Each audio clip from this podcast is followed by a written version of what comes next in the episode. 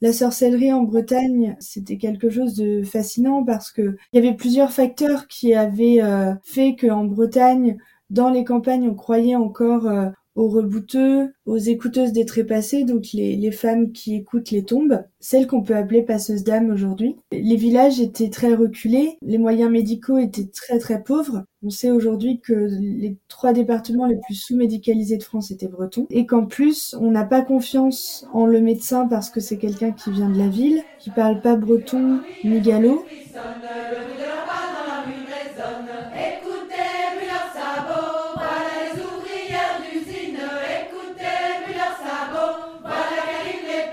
Bienvenue chez Bretonne Breton et Féministe, le podcast qui explore les féminismes en Bretagne et décentralise la parole. Rendez-vous tous les 15 jours pour un entretien ou un reportage au micro d'Aurélie Fontaine.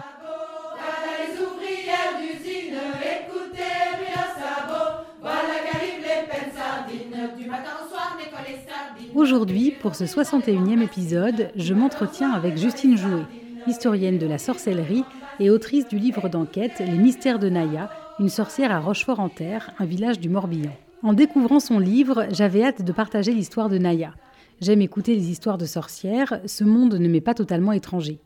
Mon grand-père était sourcier, enfant, ma mère nous emmenait voir le rebouteux pour soigner nos verrues et nos maux de ventre. Dans mes souvenirs, c'est un vieux monsieur dans une ferme assez sombre, portant une grosse croix autour du cou. Aujourd'hui encore, magnétiseurs, coupeurs et coupeuses de feu font partie de mon paysage. Dans cet entretien, nous parlons donc bien sûr de Naya et de tous les mystères qui entourent cette femme, considérée en 1890 comme une sorcière. On discute aussi de sorcellerie en Bretagne à cette époque, de rebouteux, de passeuses d'âmes, de sorciers taverniers. On se pose aussi la question de la pratique de la sorcellerie aujourd'hui et de ce que ça veut dire être une sorcière en 2024. Cette question, je l'ai également posée à quatre sorcières qui m'ont envoyé une note vocale. Je vous laisse les écouter. À mon sens, euh, être une sorcière aujourd'hui, c'est pas bien différent de ce que ça a toujours été. Alors les contextes ont largement changé, mais en substance, c'est être en lien avec l'invisible, c'est cette profonde connexion à sa nature profonde et à celle extérieure en écho. Et du coup, ce lien constant entre monde visible et invisible, c'est une présence à ça, un lien nourri à ça, et en même temps une posture créatrice qui en découle. En termes de pratique, ça peut se cultiver de bien des manières et pas forcément de manière extrêmement sophistiquée. Bien sûr qu'on peut créer des rituels très sophistiqués, créer des cérémonies euh, où vraiment on vient apporter euh, des choses, oui, voilà, des choses un peu complexes euh, de type hôtel et tout ça. Et c'est génial, mais il faut pas oublier aussi que ça peut aussi passer par une simple présence profonde qui peut s'exprimer dans le fait de cuisiner en conscience, dans le fait de respirer en conscience à l'extérieur, être dans une observation.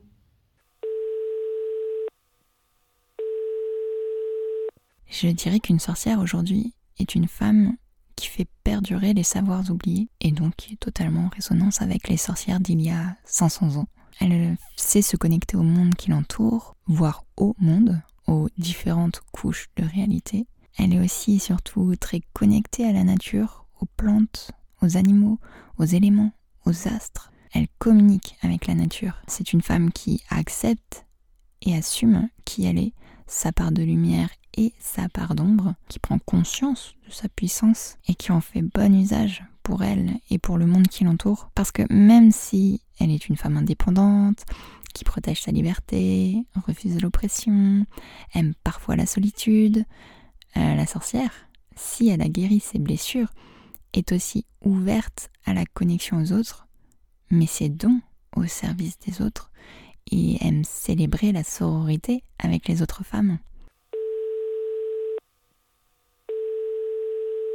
Pour moi, être une sorcière, ça se traduit énormément par une forme de féminisme. Euh, je pense beaucoup au livre euh, Sorcière de Mona Chollet, évidemment, qui décortique un petit peu à quel point être une sorcière peut être subversif en tant que femme indépendante, ne serait-ce que ça. Pour moi, du coup, une sorcière, c'est quelqu'un qui va à l'encontre de ce qu'on attend d'elle dans le monde d'aujourd'hui. À l'époque, c'était les vieilles femmes euh, qui sont pas mariées, qui vivent un petit peu à la lisière de la forêt. pour moi, du coup, aujourd'hui, c'est des femmes qui se sentent puissantes avec leurs poils avec euh, ou sans maquillage ou à l'aise dans leur corps malgré leur poids. Au niveau spirituel, j'ai l'impression que les sorcières de nos jours, elles se, rapprochent plus d'une identité déiste dans le sens où euh, elles croient en quelque chose mais sans forcément lui donner de nom. euh, au-delà de toute la mouvance euh, Wicca, etc., je pense qu'il y a beaucoup plus de femmes qui ont des pratiques spirituelles un peu à la carte. elles peuvent très bien prier Dieu et puis le lendemain faire un tirage de cartes. En tout cas, c'est mon cas. Euh, de me connecter à, à, ce qui me parle sans forcément rentrer dans un ordre. En fait, toujours garder la liberté et l'indépendance de pratiquer ce que je veux. C'est plutôt ça, une sorcière, selon moi. C'est très en vogue d'être une sorcière aujourd'hui. À mon sens, c'est un effet de mode qui répond à un vrai besoin de réhabiliter ce terme qui a été tant sali et persécuté. Je pense qu'actuellement on fait face à un nettoyage karmique important qui balaie la connotation péjorative véhiculée depuis des siècles par le mot sorcière. Les sorcières modernes ne sont d'ailleurs pas vraiment différentes de leurs ancêtres. Ce sont des femmes qui s'affranchissent des conditionnements sociétaux, qui s'intéressent au savoir des énergies cosmotelluriques et qui ont conscience du pouvoir de la parole. C'est en cela qu'on associe la sorcière aux potions et aux formules magiques. Pour ma part, je suis très sensible au monde végétal et à l'impact vibratoire des mots. Ce sont des approches qui font partie de mon quotidien et de mon activité professionnelle. C'est ça être une sorcière, c'est être connecté à, la nature, à sa propre nature, tout en ayant une dimension sacrée. Voilà pour les définitions de ces sorcières. Vous, Justine Jouet, vous êtes donc historienne de la sorcellerie. Est-ce que vous pouvez nous dire déjà qui est Naya? Naya, c'est une femme qui a été photographiée à la fin du 19e siècle, en 1898, à Rochefort-en-Terre, dans les ruines du château. On est dans le Morbihan. C'est une femme qui euh, a l'allure plutôt impressionnante, puisque euh, elle est euh, très ridée, assez marquée, elle représente véritablement la sorcière du 19e siècle et on lui prête des pouvoirs. Elle aurait le don d'ubiquité, c'est-à-dire d'être à deux endroits différents au même moment. Elle a le pouvoir de voyance, c'est-à-dire euh, elle prédit la date et l'heure de la mort de quelqu'un. Et puis, elle a le pouvoir de guérir par les plantes. Par un rituel, elle est capable euh, de prendre des charbons ardents dans ses mains euh, sans être brûlé et de pouvoir euh, converser avec un esprit qui s'appelle Gnami. Et une fois que les charbons sont devenus cendres, elle donne les cendres à la personne concernée et de là, elle lui prodigue un soin ou alors des conseils pour pouvoir se soigner. Comment vous, vous l'avez rencontrée, cette sorcière Naya Comment vous vous êtes intéressée à elle? Je suis arrivée il y a cinq ans en Bretagne je suis arrivée à Rochefort-en-Terre et à l'époque, j'étais en master Renaissance, donc culture et patrimoine de la Renaissance, au Centre d'études supérieures de la Renaissance de Tours, et je travaillais sur les herbiers polonais. Et étant devenue maman et ayant un travail euh, à temps plein, je pouvais plus partir en Pologne. J'ai dû changer de sujet de recherche et de là, j'ai rencontré Naya, qui elle est du 19e siècle et il fallait que je trouve des sources euh, de la Renaissance et c'est comme ça que les sorcières sont rentrées dans ma vie parce que j'ai dû trouver des procès de sorcellerie pour étudier la sorcellerie en Bretagne de la Renaissance au 19e siècle. Quand vous avez rencontré euh, Naya, entre guillemets, euh, qu'est-ce que ça vous a fait de vous intéresser à ce champ-là de l'histoire, euh, les sorcières, la sorcellerie? Comment c'était à cette époque-là, au 19e siècle? Comment étaient les sorcières? Comment était la sorcellerie? Quelle place ça avait dans les villages, dans les villes? J'ai toujours adoré le 19e siècle en Bretagne. Quand j'étais en BTS tourisme, ça a été mon projet de, de fin d'études, de monter une, une, exposition sur les traditions bretonnes au 19e et 20e siècle. Donc c'était pas une période qui m'était euh, euh, étrangère. Donc c'était vraiment passionnant. S'intéresser à Naya, ça a été euh, comme une enquête parce que il y avait déjà des Rochefortais qui s'étaient intéressés à elle sans trouver qui elle était. Qu'au début, je me suis dit que avec les connaissances que j'avais en master en recherche, je pouvais peut-être la retrouver. Et finalement, ce que m'a appris cette enquête-là de trois ans et ce que je dis dans mon livre, c'est que ça n'a pas été le plus important de la trouver finalement, mais le, tout le voyage que j'ai fait parce que ça a été beaucoup de rencontres, beaucoup de recherches euh, dans une grande partie de la France. Donc ça, c'était vraiment euh, hyper intéressant. Et puis, euh, j'ai vraiment fait une plongée dans le 19e siècle en découvrant que la sorcellerie en Bretagne, c'était quelque chose de fascinant parce que il y avait plusieurs facteurs qui avaient euh, fait qu'en Bretagne, dans les campagnes, on croyait encore euh, aux rebouteux, aux écouteuses des trépassés, donc les, femmes qui écoutent les tombes, celles qu'on peut appeler passeuses d'âme aujourd'hui. C'est que euh, les villages étaient très reculés, que euh, le, les moyens médicaux étaient très très pauvres. On sait aujourd'hui que les trois départements les plus sous-médicalisés de France étaient bretons et qu'en plus on n'a pas confiance en le médecin parce que c'est quelqu'un qui vient de la ville, qui parle pas breton ni gallo et qu'on préfère euh, du coup les, les rebouteux et les sorciers qu'on connaît dans nos villages. Donc ça a vraiment été ça la découverte et euh, de se dire que ça existe encore aujourd'hui. Vous l'avez déjà un petit peu expliqué au début, mais est-ce que vous pouvez nous décrire qu'est-ce qu'une sorcière au temps de Naya, à la fin des années 1890 euh, Une femme sorcière au 19e siècle, alors c'est plutôt ma définition à moi, ce que j'ai retrouvé, c'est que euh, il y a moins le côté alors ça dépend. Il y a des femmes qui vont être euh, soit isolées, soit c'est des gens qui sont indigents ou vagabonds, qui euh, vont de village en village pour euh, prodiguer les soins, etc.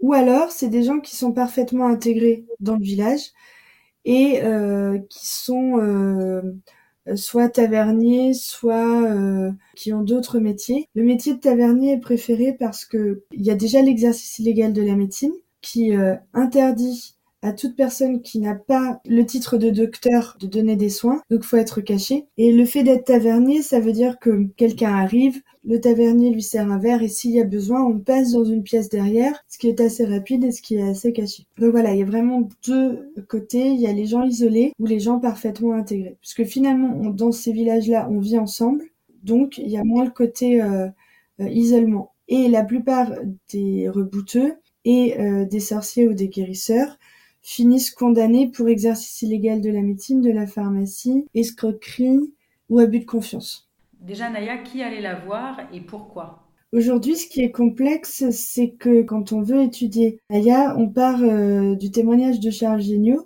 et on sait aujourd'hui que certains témoins, on a pu les retrouver, d'autres euh, pas du tout. Donc aujourd'hui, l'histoire de Naya, elle est très nébuleuse.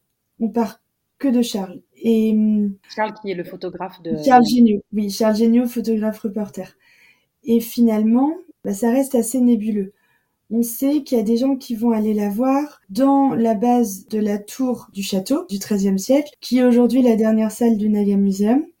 Et on va la voir pour euh, euh, savoir euh, des choses, savoir si dans l'avenir ça va fonctionner, si elle peut remettre des articulations ou euh, soigner avec les plantes. On nous rapporte que le rituel qu'elle a, euh, c'est celui que je vous disais plus tôt, euh, c'est de prendre des charbons ardents dans ses mains, enfin de faire un feu, déposer des plantes dans le feu, de prendre des charbons ardents. Ensuite, elle rentre, alors on peut pas parler de transe, mais elle rentre en communication avec un esprit qui s'appelle Gnami. Il ou elle discute, et ensuite, une fois que les charbons sont devenus cendres, elle donne les cendres. Et quand on vient pour une blessure, euh, soit de soi-même, soit de quelqu'un d'autre, les cendres sont à déposer sur euh, la plaie. Et sinon, si c'est de la voyance ou autre, les cendres sont à conserver par la personne concernée. Aujourd'hui, on ne sait pas du tout qui était Naya. Il y a plusieurs pistes qui ont été envisagées, notamment l'indigence, parce que c'est quand même quelqu'un qui se serait déplacé beaucoup. Mais aujourd'hui, c'est pour ça qu'on a appelé le livre le mystère Naya, parce que finalement, il y a, il y a un mystère, mais il y a aussi beaucoup de plusieurs mystères autour d'elle. Oui, c'est ce que vous expliquez dans votre livre, c'est qu'en fait, il n'est pas certain qu'elle ait existé, en, tout cas pas en tant que sorcière les gens qui en ont parlé ne sont plus là pour en discuter parce qu'ils sont décédés l'année dernière. Mais il n'y a, pas de souvenir de Naya. Autant de 1900, les frères que moi j'ai connus, dont les parents sont nés en 1900, leur en parlaient pas tant que ça. Donc on ne sait pas si euh, qui était véritablement Nayas. Tout ce qu'on peut dire, c'est qu'il y a quelqu'un qui a été photographié en 1898, puisque les, photos qu'on a de Naya, c'est une personne comme vous et moi qui est euh, humaine, mais sinon on n'en sait pas plus. Mais du coup, qu'est-ce qu'elle aurait, qu'est-ce qu'elle aurait été dans ce cas si c'était pas une sorcière?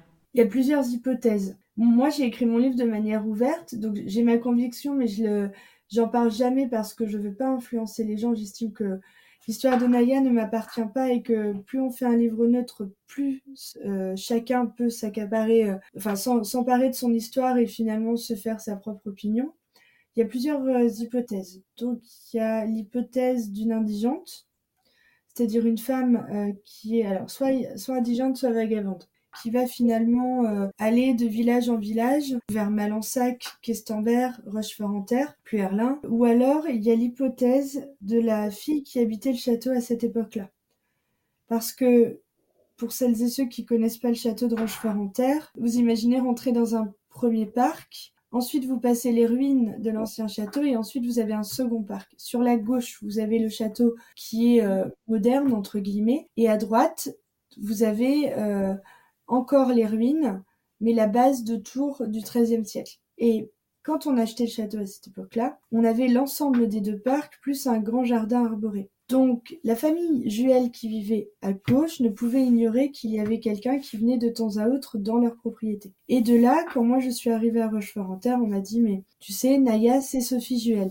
Or, on peut pas avancer des choses, euh, en tant qu'historienne, moi je peux pas avancer des choses si je ne trouve pas de preuves euh, scientifiques dans les sources historiques. Donc j'ai entrepris de retrouver une photo de Sophie. J'ai remonté le fil de la famille Juel sur 200 ans pour arriver à nos jours. Et je n'ai pas trouvé de photo de Sophie, donc aujourd'hui on ne peut pas dire que c'était Sophie Juel. Voilà, même s'il y a une, corrélation d'âge, etc., chaque hypothèse peut correspondre, mais à chaque fois, on trouve toujours un contrebalancement où on peut se dire, mais non, c'est pas possible. Ça, ça ne va pas. Par exemple, pour Sophie, Sophie, on sait qu'elle était rentière. Euh, on sait par euh, des correspondances qu'elle ne travaillait pas, donc elle ne peut pas avoir des mains comme Naya, par exemple. Et à l'époque, euh, pourquoi les sorcières euh, étaient-elles un repoussoir? Je pense qu'elles impressionnaient. On reste quand même sur la. Alors, à la fois, elles impressionnaient et à la fois, elles étaient intégrées. Donc, elles peuvent impressionner parce qu'une sorcière, le mot sorcière, il est quand même très mal connoté.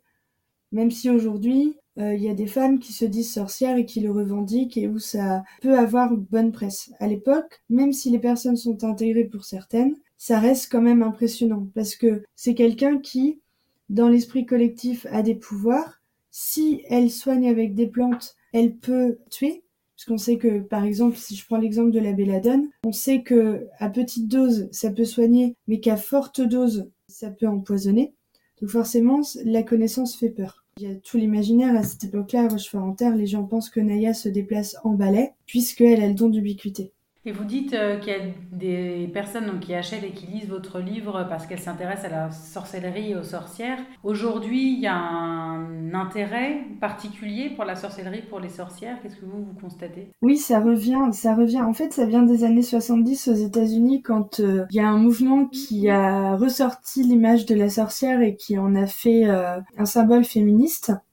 Donc de là est vraiment ressortie la sorcière. Et puis, il y a toute une actualité sur la réhabilitation des sorcières, parce qu'aujourd'hui, depuis 2008, euh, les sorcières sont réhabilitées. Celle de Salem, la dernière femme euh, exécutée en Suisse, qui s'appelle euh, Anna Goldie. Il y a aussi les sorcières d'Écosse qui ont été réhabilitées l'année dernière. Il y a plusieurs travaux finalement qui commencent à, à naître. Il y a des recherches, on connaît plus maintenant l'histoire des sorcières, même si ça reste un travail difficile quand on sait que ces femmes et ces hommes ne savaient ni lire ni écrire, qu'aujourd'hui on n'a pas de mémoire de sorcières et de sorciers, et que les archives qu'on connaît aujourd'hui, c'est finalement des choses écrites par les contemporains, hommes, pour une justice, euh, enfin une justice masculine pour un crime féminin finalement.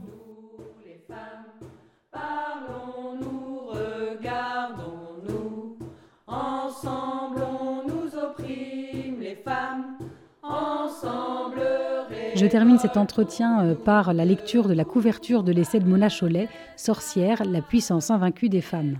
Qu'elles vendent des grimoires sur Etsy, postent des photos de leur hôtel orné de cristaux sur Instagram ou se rassemblent pour jeter des sorts à Donald Trump, les sorcières sont partout. Davantage encore que leurs aînés des années 1970, les féministes actuelles semblent hantées par cette figure.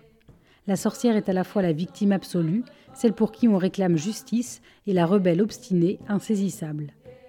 Mais qui étaient au juste celles qui, dans l'Europe de la Renaissance, ont été accusées de sorcellerie? Quel type de femmes ces siècles de terreur ont-ils censuré, éliminé, réprimé? Ce livre en explore trois et examine ce qu'il en reste aujourd'hui dans nos préjugés et nos représentations. La femme indépendante, puisque les veuves et les célibataires furent particulièrement visées, la femme sans enfant, puisque l'époque des chasses a marqué la fin de la tolérance pour celles qui prétendaient contrôler leur fécondité, et la femme âgée, devenue et restée depuis un objet d'horreur.